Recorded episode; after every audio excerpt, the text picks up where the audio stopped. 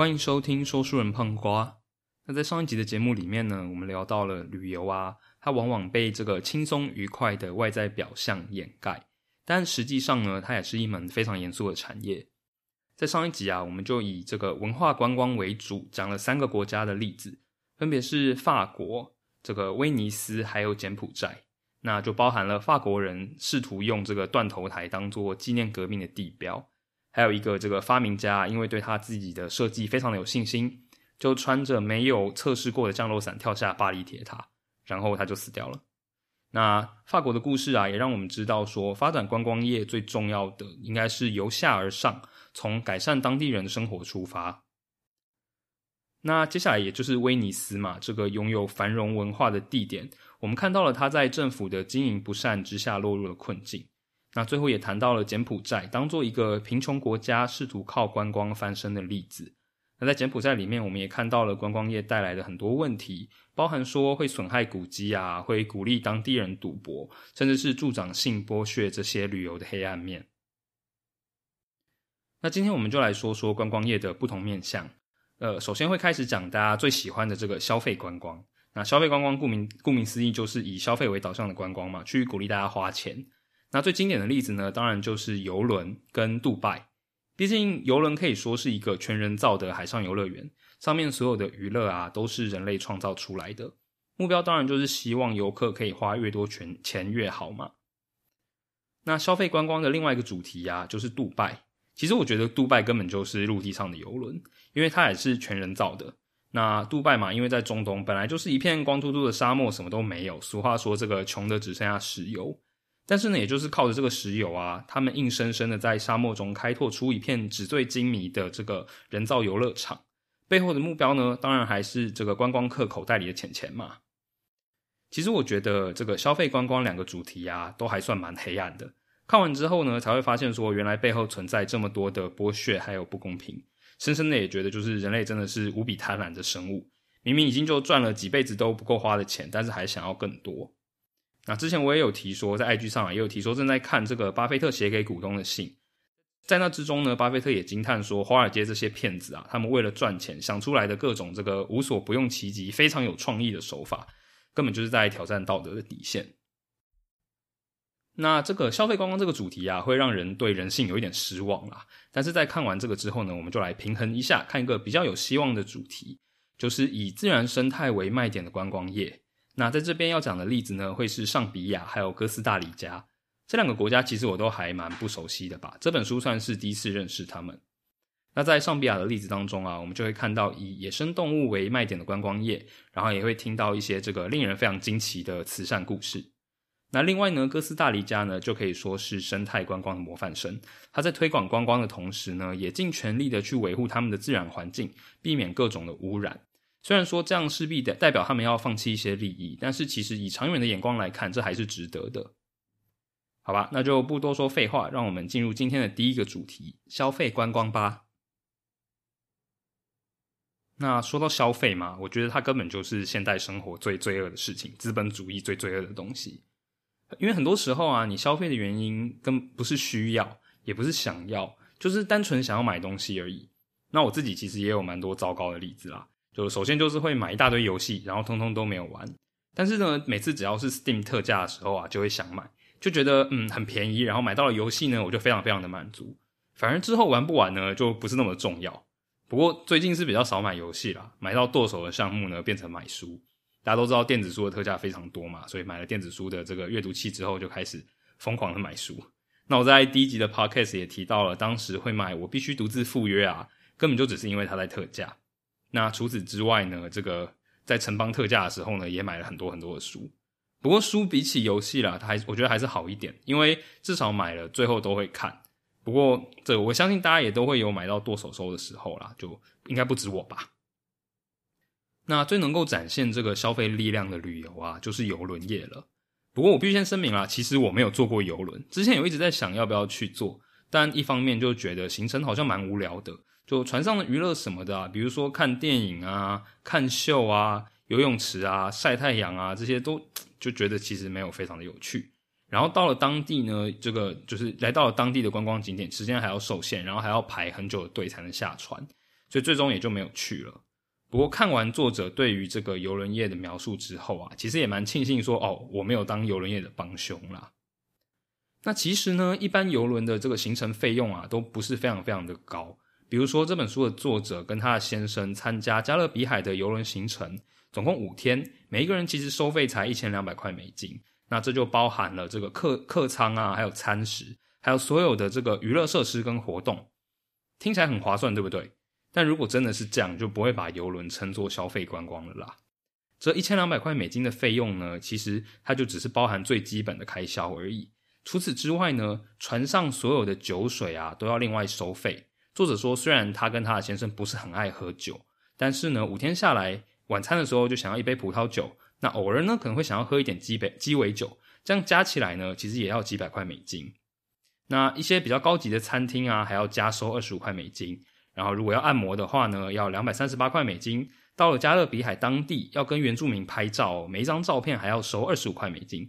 直升机之旅，每一个人要两百五十块美元。这个雨林散步要八十九块美元。水费潜水一百五十一块美元。热带河轮呃，热带游河流游艇要八十二块美元。更别提那些还要给这个餐厅啊，还有客房服务生的小费。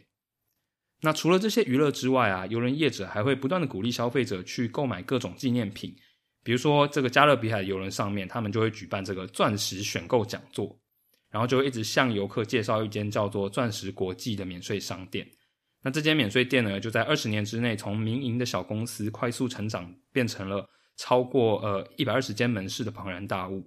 那之所以可以达到这样子的这个快速扩张，靠着就是跟两间最大的和游轮公司合作。那邮轮公司啊，就会就会向乘客保证说，哦，你这些珠宝啊都是非常高品质，然后这个价钱非常非常的划算，呃，划算。然后我们也会有这个完善的售后保证。但是呢，这一切当然就是说的比唱的好听。就其实简单的 Google 一下，就会发现很多消费者啊，把这些珠宝带回家估价之后，就发现其实他们实际的价值呢，远远低于这个邮轮公司的呃售价。虽然说他们不断的保证，邮轮公司不断的保证，他们跟这间钻石国际没有商业上的往来，但其实呢，两边是共同拥有加勒比海上的几个港口的。那其实邮轮公高呃邮轮公司的高层也承认说，我们是有一些宣传行销的关系啦，所以他们实际上还是有付费给我们。但是在作者的这个询问之后呢，他也没有说明双方合作的细节。那除了钻石之外啊，游轮上还会有艺术品拍卖。那当然不意外啊，这些艺术品呢都是来自于这个知名的艺术家，拥有非常高的这个投资价值。然后呢，我们也保证有宽松的退货政策。但是这些保证呢，就仅限在船上啊。只要你下了船，这些拍卖公司跟游轮公司马上马上就不认账。然后就有人曾经跟这个这个拍卖公司发生了纠纷。然后这时候呢，拍卖公司就主张说：“哦，可是我们的拍卖是发生在公海上的，所以就不适用于美国的法律，你不能在美国告我。”所以说，说到这边啊，大家应该就可以知道为什么会说游轮旅游算是消费观光的极致了吧？就是根据计算啊，如果把在船上的花费加进来，比起去搭游轮啊，直接去住高级的加勒比海度假村，可能还会比较便宜。那贵就算了，更恶劣的是呢，这些游轮啊，他们赚了这么多游客的钱，但是呢，他们的员工拿的薪水却低得可怜。作者在搭乘游轮的时候啊，就问了游轮上餐厅的服务生，问他们说：“哎，那你们的月薪是多少？”他想要知道说：“哎，那他到底要给多少小费是合理的？”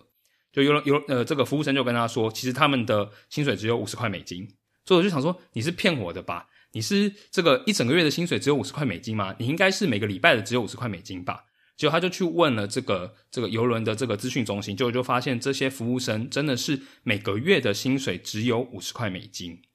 然后呢，他们跟邮轮公司签约，要在船上工作七个月，每天固定要工作十二个小时，一天休假都没有。七个月几乎一天休假都没有，然后每天还要工作十二个小时。然后他们住的地方呢，就是那些没有人要住的，就是低于海平面，所以就没有窗户嘛，你打开就是一片水，不然要是要看什么？就没有窗户的这个房间。然后呢，他们必须要依靠游客的小费才能去支付他们的生活开销。然后他们除此之外，他们还要自行负担从家乡到游轮停泊地的机票费用。诶，为什么会说家乡到游轮停泊地？因为呢，这些人几乎都不是美国人，在这个一艘艘几乎都是美国人的游轮上啊，几乎没有一个呃美国籍的工作人员。那原因就是因为在美国的劳动条件比在游轮上好太多了。大家就会说，诶，为什么这个服务美国人的船啊，大部分都在做美国人的生意，但是呢，他却不用遵守美国的劳动条件？那其实一切的来源呢，就是一个叫做权宜船籍的东西。在十九世纪的时候啊，英国政府就在这个限制英国渔民能捕的渔获量，就想要保护生态嘛，就觉得说，哎，你不可以全部把它捕走。但是呢，这个上有政策，下有对策，这些英国的渔民啊，干脆就直接把他们的船只登记在其他国家之下。那透过这样子的方式呢，他们就能这个逃过英国的这个法规限制。那在这个二次世界大战之后啊，相同的手法也就被了美国的航运业者拿来这样用。他们就把船只登记在这个赖比瑞亚、巴拿马、巴哈马这些国家，这样他们就可以不用遵守美国的劳动法规，然后他们就可以大幅的减少付给水手的薪水。那在当时啊，当然还是会有人觉得说这样子的方法是不是不太好？可是，在航运产业的强大、巨大的压力之下，美国国会最终就会同意这种权益传呃权益传集的手法。那这样子已经够夸张了吧？但这还不是最扯的，因为美国的法规规定，只要外国政府呢有给予美国企业税务上的优待，那同样的优待呢就可以这个 apply 在美国上面。所以这些把船只登记在其他国家的邮轮公司啊，除了可以规避美国的劳动法规以外，还几乎不用缴税。好，帮大家整理一下，这些邮轮公司呢，收取第一世界班的费用，然后付给员工第三世界的薪水，缴的也是第三世界的税率。不过还没完，邮轮公司最大的一个优势啊，就是因为它大它大部分的时间呢都开在公海上，所以说它其实不用受任何一个国家的法规规范。就大家可能会觉得说，哎，你前面不是讲过了吗？啊，就不用缴税嘛？但是呢，不只是这样，你就想在陆地上的度假村啊，其实你必须要依据当地的环保法规去处理相关的废弃物。而且呢，有就是你登记的这些废弃物的处理资讯啊，都会直接公开。所以如果呢，就是有人发现说，诶某个地方出现了新的污染源了，那都可以呢，都很有机会去找到元凶。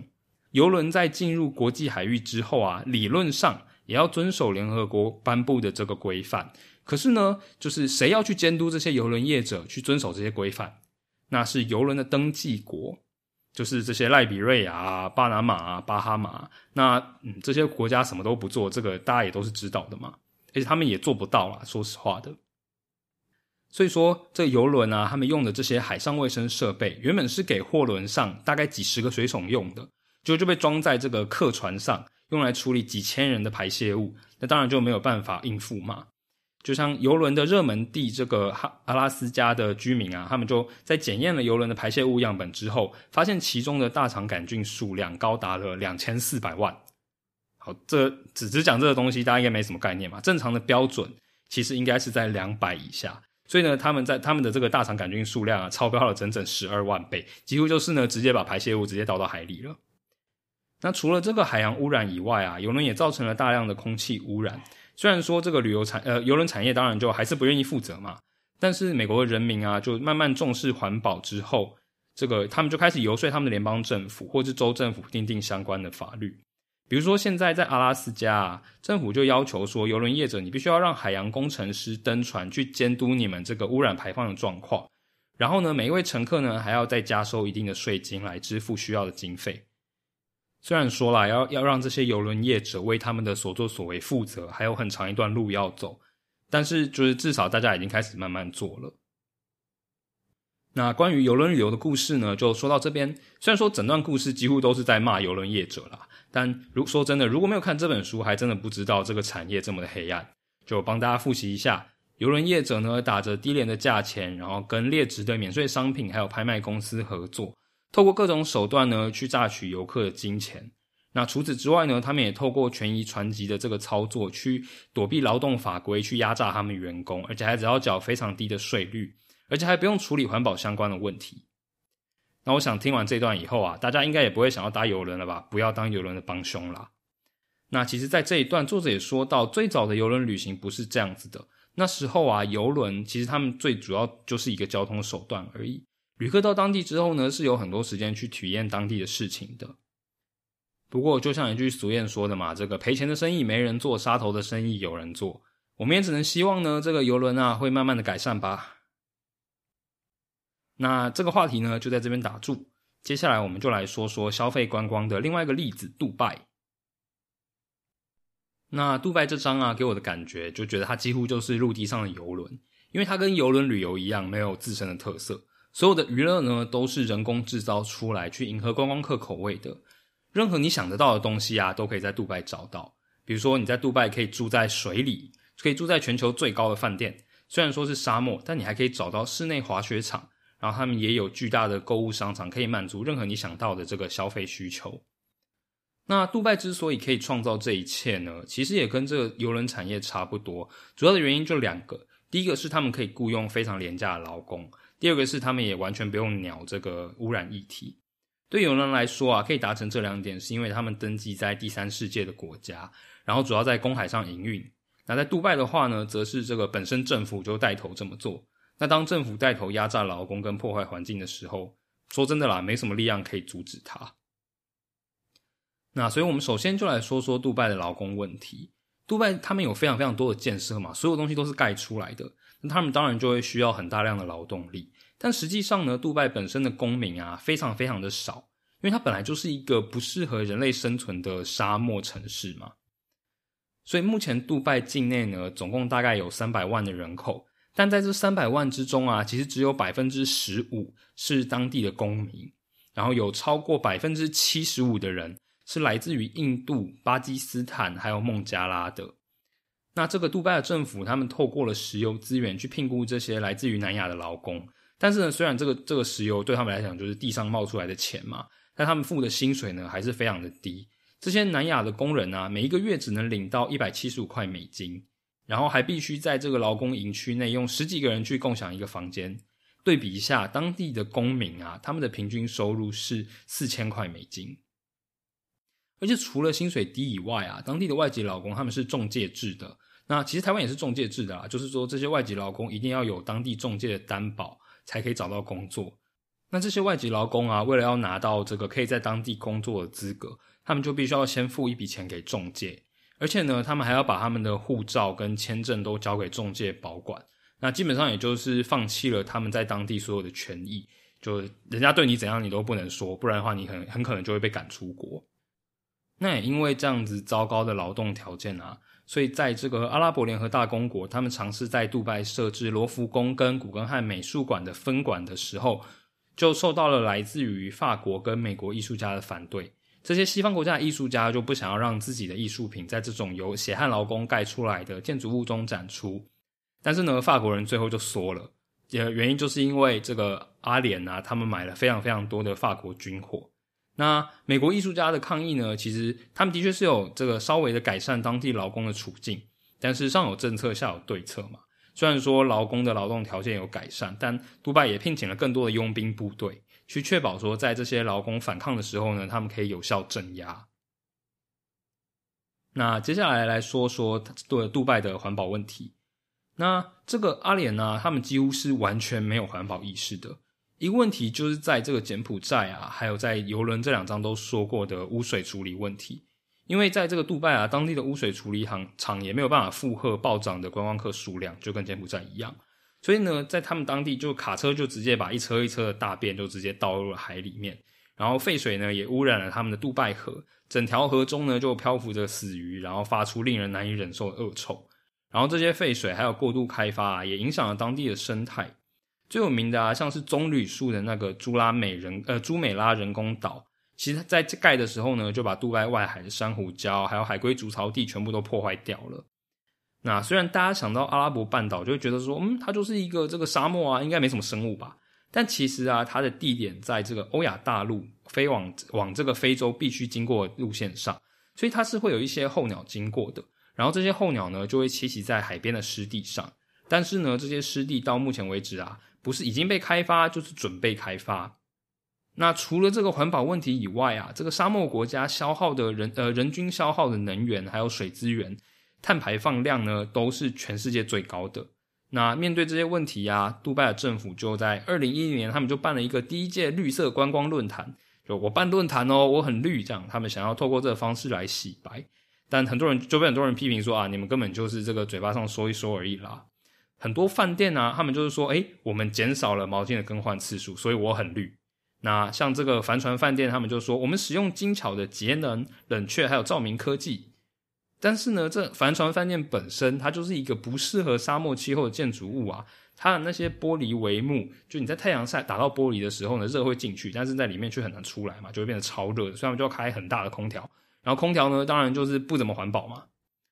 而且这个帆船饭店啊，他们在的这个人工岛在盖的时候呢，也就破坏了当地海滩的自然生态。这有点像是这个，你把人打伤之后，你去照顾他，然后你宣称说：“哦，我对他很好。”所以就我把当地的这个生态环境搞得非常非常的糟糕，然后呢，做一点小事去弥补，然后说：“哦，我非常非常的，我是绿色的，这个我是非常环保的这个饭店。”这样，但很悲哀的是呢，这个世界上充满了各种这种掩耳盗铃的事情。那杜拜的观光业啊，就靠着前面讲的这两项这个条件，就盖出了奢华的建设，获得了巨大的成功，变成了这个成人版的迪士尼乐园。但这样是不是代表说，任何一个地区呢，只要足够有钱，他们就可以复制杜拜的成功？但其实啊，奢华的建设只是杜拜他们选择观光业的发展方向而已，因为他们当地真的没什么没什么天然的观光资源啦。这其实不是他观光业唯一成功的原因。杜拜其实它本身呢，它是有一些条件适合发展观光业的，有两个因素，第一个是它的地理位置，第二个呢就是跟伊斯兰教要去麦加朝圣这个规定有关。那我们先来讲讲地理位置吧。杜拜它在的这个阿拉伯半岛啊，其实就是在欧亚非的中心，所以先天上呢注定它是非常好的转机地点。那杜拜最早最早也就是靠着它自己的这个阿联酋航空翻身的。那它成功的原因呢？除了便宜的燃料以外，还有他们根本就不用理公民去会抱怨你盖机场啊会有噪音，会对环境造成冲击这样。那除此之外，前面提到的这些外籍劳工，就是他们压榨外籍劳工这样，也让这个阿联酋的劳动成本比其他航空公司低了至少百分之三十。那在杜拜啊，你的职业的层级越低，跟其他国家比较的薪资呢也就越低。所以说，其实整个杜拜的繁华就是建立在底层劳工的血泪之上啊。那除了适合转机以外啊，杜拜的地点呢，也让他从邻近的战乱获益。就是你去仔细观察飞往杜拜的飞机之上啊，就可以看到很多像是佣兵的军人，然后他们就会在加入战场之前呢，在杜拜花花钱找找乐子。然后也会有这个塔利班的指挥官呢来杜拜放松。然后在茉莉花革命的时候呢，杜拜呢也接收了很多原本在邻国的观光客。所以说，杜拜的地理位置对于它发展观光业是有一定的影响的。那再来呢，杜拜崛呃，杜拜观光业崛起的第二个原因呢，就是这个伊斯兰教的宗教朝圣。他们就规定说，穆斯林啊，只要条件允许，你一生之中呢，必须要到麦加朝圣一次。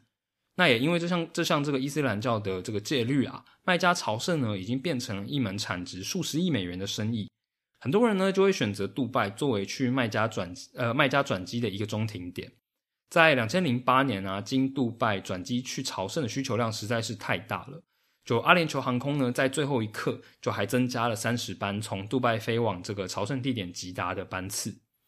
那当然也就不用说呢，就是有这么大量的人要来朝圣，当然就会衍生很多的旅游需求。那关于朝圣旅游的部分呢，我们再多说一点点，因为朝圣实在是太重要了。但是呢，沙地阿拉伯啊，因为他们的空间还是有限嘛，如果每个人都要去，那就会挤爆了。所以他们为了避免太过拥挤，所以还是有限制各个国家可以拿到的朝圣名额。所以说，其实很多啊，伊斯兰国家都有专门处理朝圣事务的内阁部长，可能就叫朝圣部长吧。那这些人呢，他们的工作就是去负责游说沙地阿拉伯，去拿到更多的朝圣名额。但是呢，也因为这牵扯到非常非常大的金额，当然就会衍生出各种贪腐的议题。比如说，印尼政府啊，手中就握有公民缴交的这个二十四亿美元的押金，这些押金呢，都是来自于等那些等待要去麦加朝圣的信徒的，那就会就会有政府官员被指控说，他们去滥用这些朝圣基金，去贿赂审计人员在审查的时候去放水。然后呢，另外一个例子就是像阿富汗的朝圣部长啊，就被指控说他侵占了穷人的七十万美元，然后潜逃到英国。那除了这些金钱上的问题之外啊。就是卖家附近出现了大量的朝圣者，当然也就吸引了财团去购买附近的土地，那就会去这个破坏卖家原本的原始建筑，还有他们相关的文化。那作者就对对这个非对这件事情非常的感慨，他说：当观光产业开始将朝圣之旅强行纳入套装行程之后，当中又剩下多少宗教成分呢？那故杜拜的故事就讲到这边。感觉啊，这个消费旅游的两个主题，游轮跟杜拜好像都蛮负面的。不过我自己是觉得这两段给了我一个角度去思考观光业对当地的冲击吧。很多时候呢，观光呃观光客喜欢的东西啊，其实对当地并不好。虽然说很多这些观光业者啊，他们都会诡辩说，嗯，虽然他们这个外籍劳工的工作环境非常的糟糕啊，可是呢，我们给他们的环境啊，他们我们给他们的薪水啊，还是比他们留在原生的国家多。但我觉得这不是合理化劣质劳动环境的理由啦。当然，反对者可以说世界是很现实的嘛。但如果说我们什么东西都是利益为上，那人类的这个文化还有什么意义呢？很多时候啊，我们在买东西的时候，不要想着要用很低的价钱赚到一笔。我们真正该做的是付出合理的价钱换取合理的东西。那除了这个之外啊，邮轮业者他们还会狡辩说。哦，你们这些提倡要保育当地环境的人啊，都是精英主义。因为呢，我要保育当地环境，票价就会变贵啊，所以你们就剥夺了用相对低廉价格旅游的权益。但是在环保议题上啊，我是觉得地球只有一个，气候变迁的影响是真实而且有巨大冲击力的。其实我最近在看这个 Bill Gates 的《How to Avoid Climate Disaster》，就觉得，嗯，其实气候变迁比我比我们想象的都来得还要快。之后呢，应该也有机会跟大家来聊聊这本书。那我前几天呢，才看到另外一篇国家地理频道的报道，写说因为暖化的缘故，让北极海冰融化，使得这个北极熊啊，还有在北极的独角鲸，他们要花跟以前相比要花四倍的力气才能生存。那另外一个比较 casual 的，就是在这个未来日本台捕黑尾鱼的节目啊，在看到这个节目的时候呢，就里面就有演说，有个渔夫他已经连续三年都捕不到黑尾鱼了。如果人类继续在这样不在乎环境，如果我们在坚持这种竭泽而渔的做法，总是有一天要付出代价的。就我想套一句我小学老师最喜欢说的话了：不是不报，时候未到。好吧，那就让我们结束消费观光这个主题，进入今天这个后半集的自然观光吧。那在自然观光，我们第一个主题就来讲讲上比亚。那作者之所以用上比亚这个比较少人去的国家当做非洲观光呃狩猎观光的例子，原因就是因为它比较少人去，所以呢，它还有保有更多的自然环境。那跟非洲的大多数的国家一样，上比亚的经济最主要依赖的还是在靠矿产，铜矿产业呢占了它的 GDP 超过一半。不过观光业呢也逐渐在成长。那在非洲的观光业啊，主要还是靠狩猎旅行。其实我看到这边的时候有点误会，就想说，哎。既然叫狩猎旅行，那应该就会有狩猎吧？但是呢，作者在整章里面都没有提到这个猎杀动物的状况啊，我就有点困惑。后来查了一下，才发现哦，原来这个狩猎旅行这个词啊，应该是从英文的这个 safari 的直接翻译。在过去呢，的确是有狩猎的意思，但是近年来呢，大多数的时候都是用来代表在非洲野生动物的栖地观看野生动物这样而已，没有狩猎。那要提到这个狩猎旅行啊，我们就不得不提到 Norman Carr 这个人。整个狩猎旅行的产业呢，可以说是 Norman 他一个人开创的。年轻的时候呢，他就非常喜欢狩猎，但是呢，在二次大战结束之后，他就改变了他的想法，他把他的后半生奉献于保生保护野生动物，所以他成立了上比亚第一个国家公园，然后跟当地的社区打好关系，因为他他知道说，如果没有当地居民的支持啊。不但动物会被猎杀，当地人还会去砍灌木丛啊，拿来作为农耕地，所以他就直接跑去找当地部落的大酋长。那大酋长其实大酋长还蛮怀疑的，他就觉得说，外国观光客会为了观赏野生动物付费吗？就他们应该是想要来猎杀它吧？野生动物有什么好看的？这样。不过呢，这个呃，Norman Carr 他也成功说服了酋长，之后呢，也用他跟政府官员的关系啊，去协助建立了国家公园，然后训练一些管理员还有巡逻员。那也是在他的努力之下呢，上比亚目前境内有百分之三十的土地都受到了国家保护。不过，其实，在建立国家公园的过程之中啊，还是会有一些冲突啦。因为呢，你要你要这个把一块地划为国家公园，就代表说它不能开发嘛，你就要征收这个世世代代居住在那边人的土地。在有冲突的状况之下，有些农民他们就觉得说，我跟你政府交涉实在是太麻烦了，我就不管你了。他们就直接把当地的灌木丛砍下来，然后直接改做耕地这样。那就如同在讲上一集法国的时候提到的，其实你要是你要透过观光业去改善当地的经济，你就要想办法从改善当地居民的生活出发。所以在这个例子里面呢，上比亚政府他们要做的，应该是让这些农民在不需要开发土地的状况之下就能生活。那当地有一间公司呢，他们就以这个东西为目标，他们叫灌木丛公司 （Bush Camp Company）。他们就雇佣当地的员工啊，提供提供员工小孩教育补助，建立学校，然后呢，投资织布业啊、养蜂业这些不需要大量土地的产业。然后除了推动这些产业之外啊，要发展上比亚的观光业，他们还要向上比亚人介绍他们自己的国家公园，还有他们自己的动物。这个灌木丛公司的一个资深的向导就说，他有一次带学生进国家公园的时候，差点难过到要掉眼泪。因为虽然这些小朋友就住在国家公园，就住在国家公园的隔壁，但他们其实从来没有看过斑马。那人们呢，如果了解到上比亚拥有这么多观光业的资源，看到说发展观光业能带来的利益，比如说看到国家公园的向导，他们可以赚到很多的钱，可以盖自己有水有电的房子，那他们就会了解到观光业的重要性。那上比亚的观光部啊，他们也都拍摄纪录片，去向国民介绍他们自己的国家公园，他们自己的观光资源。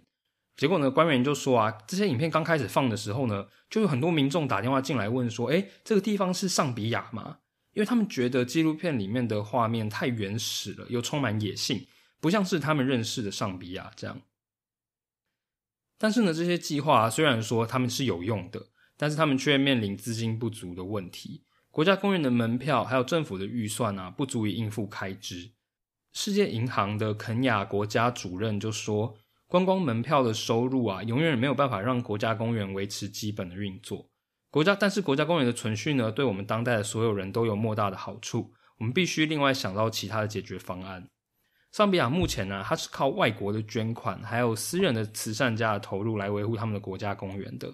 其实这还蛮令人惊讶的，就是会有外国政府他们愿意这个就直接资助另外一个国家的国家公园。那在上比亚的例子之中啊，挪威是最慷慨的国家，在过去十五年啊，挪威政府给了上比亚至少七亿一千五百万美金的发展援助基金，用来保护野生动物，还有经营他们的国家公园。但是近年来也有报告指出，在上比亚有些有权势的个人透过政治干预去影响经费的运用。那这也让挪威政府啊慢慢减少了他们对于上比亚的援助。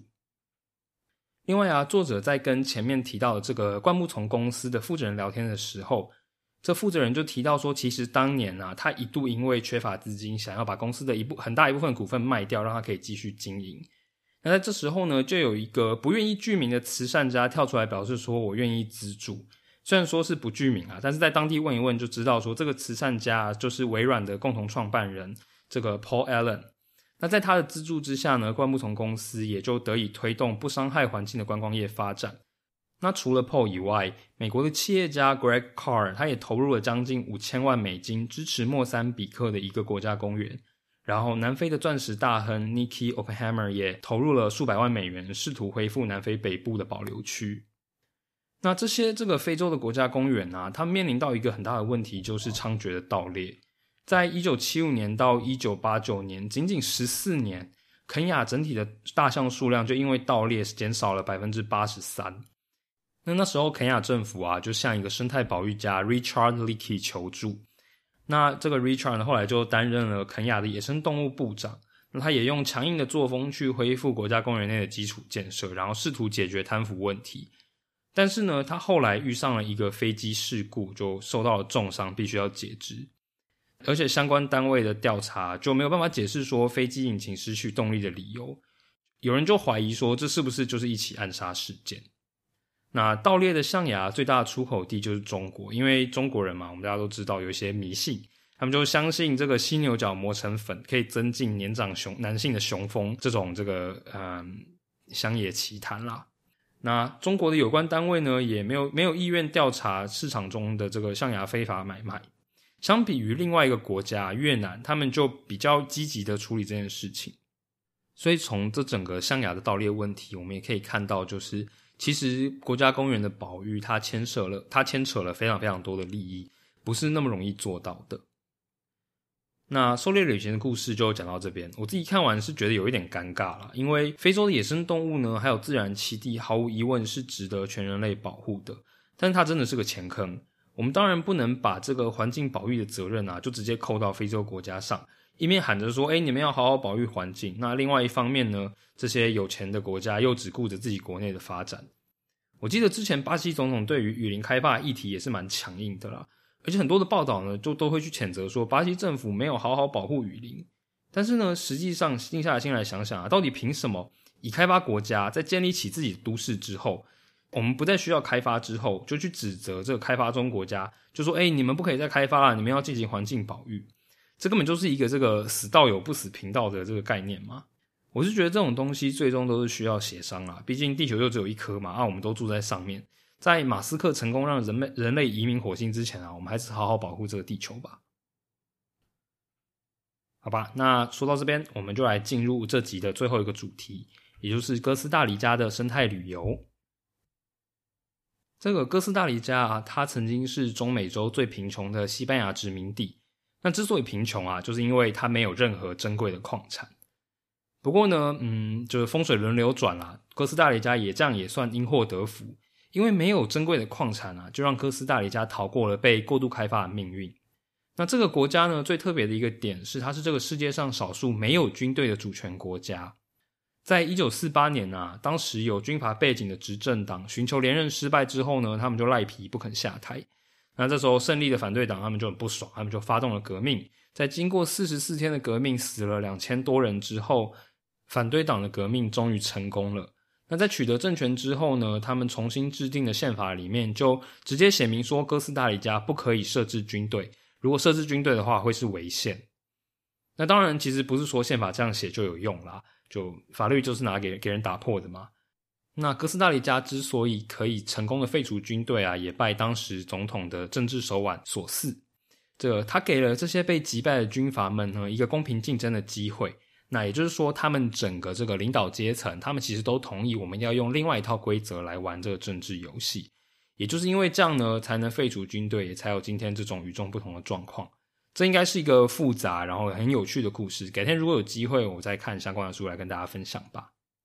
让我们回到这个生态旅游这个议题。那现在的这个哥斯达黎加，它的生态保育做得非常好。它就是它是一个雨林嘛，所以它有非常非常多的物种，它有全球百分之五的生物物种。然后呢，国家公园跟私人保护区呢，也涵盖了呃哥斯达黎加超过四分之一以上的面积。这些国家公园啊，还有保护区的数量，甚至比整个美国加起来还要多。那这一切的一切呢，源头就是在十九世纪中期，从德国来到哥斯达黎加的两位医师。在那个时候啊，欧洲正是快速工业化的时候，那两位医师呢，就看到自己国家的自然资源啊被工业化破坏，他们就很难过。那就跑到了还没有开、还没有大量开发的哥斯达黎加，也就把自然科学研究呢带到了哥斯达黎加。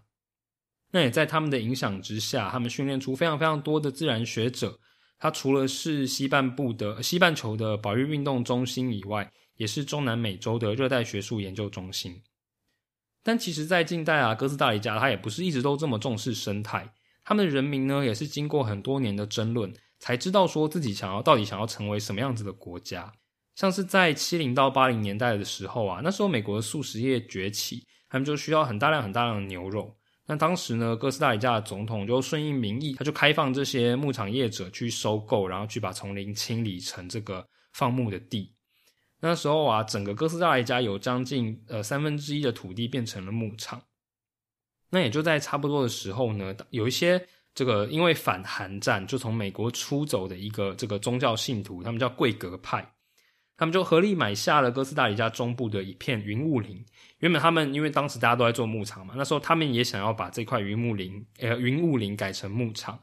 但就是在他们把一半的森林改成牧场之后啊，就发现说，哦，如果我全部改成牧场，会影响到我自己的供水，我觉得没有水可以用了。所以他们就把另外一半的森林保留，就作为了一个云雾林的保护区，然后就邀请科学家到这个地方做研究。那意想不到的就是说，邀请这些科学家来啊，就让科学家觉得说，哇，这个地方实在是太美了。他们呢就把这个地方的美景传播了出去，就吸引了很多观光客。那这个地方呢，就成为了哥斯达黎加生态观光的发源地之一。那时候，在一九八零年代，有一个瑞典教师就受到这个地点的启发，他回国之后呢，就说服瑞典的学校的年轻学生去协助募款，去购买他附近的地区作为这个生态保护区的缓冲区。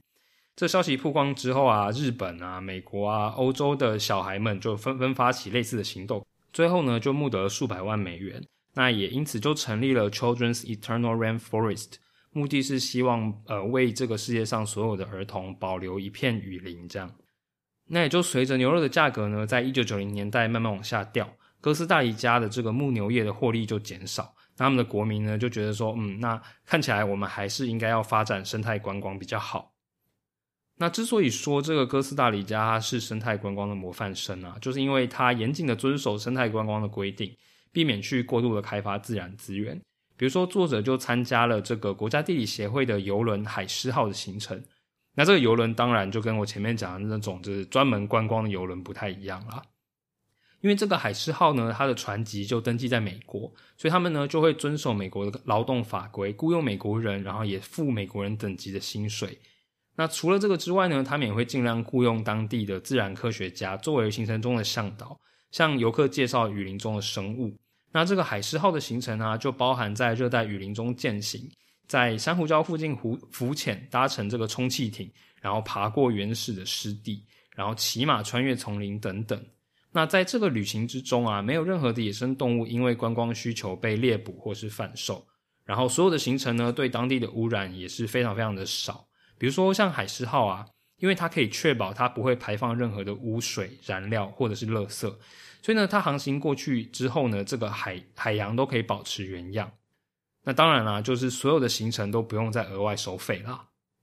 不过虽然说我有查过，就是海狮号的行程是不便宜啦，它平均每一天要两万块台币，那行程通常是七天或者是十五天，就嗯是有点贵啦，但应该是值得的吧。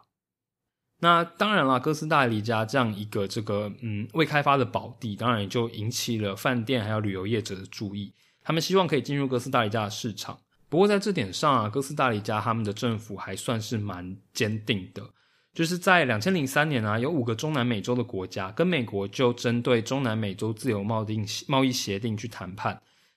但是在协议签署的前夕啊，哥斯达黎加就说我不签了。那其实主要的原因就是因为美国拒绝撤回要求哥哥斯达黎加开放观光业，然后要求他们放弃重视生态观光的立场。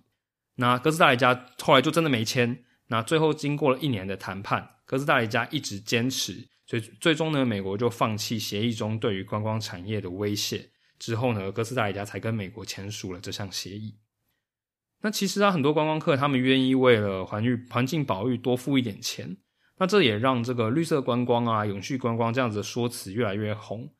但是最大的问题啊，就是生态观光这个概念，它缺乏一个有公信力的组织、有公信力的背书。所以在这个两千零九年十月，由这个 MLB 亚特兰大勇士队的老板 Ted Turner，他就说他希望可以成立一个基金会，去建立一个新的标准。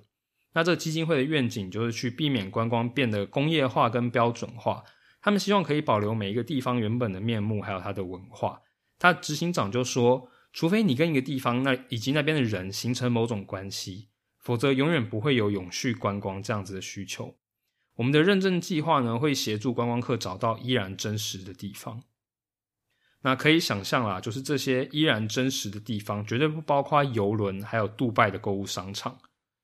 永续观光的目标呢，其实是保留世界上所有有趣、混乱还有奇特的差异。永续观光概念才刚刚兴起，那整个观光业呢还有很长一段路要走，才能达到永续的标准。那时间也差不多，关于哥斯达黎加的部分就讲到这边。不知道大家听完这集之后呢，会不会想去非洲看动物，或者去中南美洲的丛林旅游呢？我自己是觉得有机会的话，想要去参加海狮号啦。虽然真的贵，但应该会是一个全新的体验吧。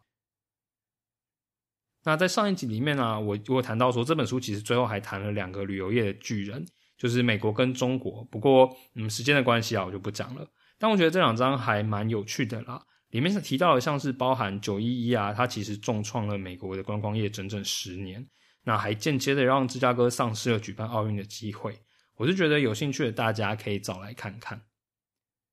那今天的节目就到这边，我是说书人胖瓜，我们下次再见喽，拜拜。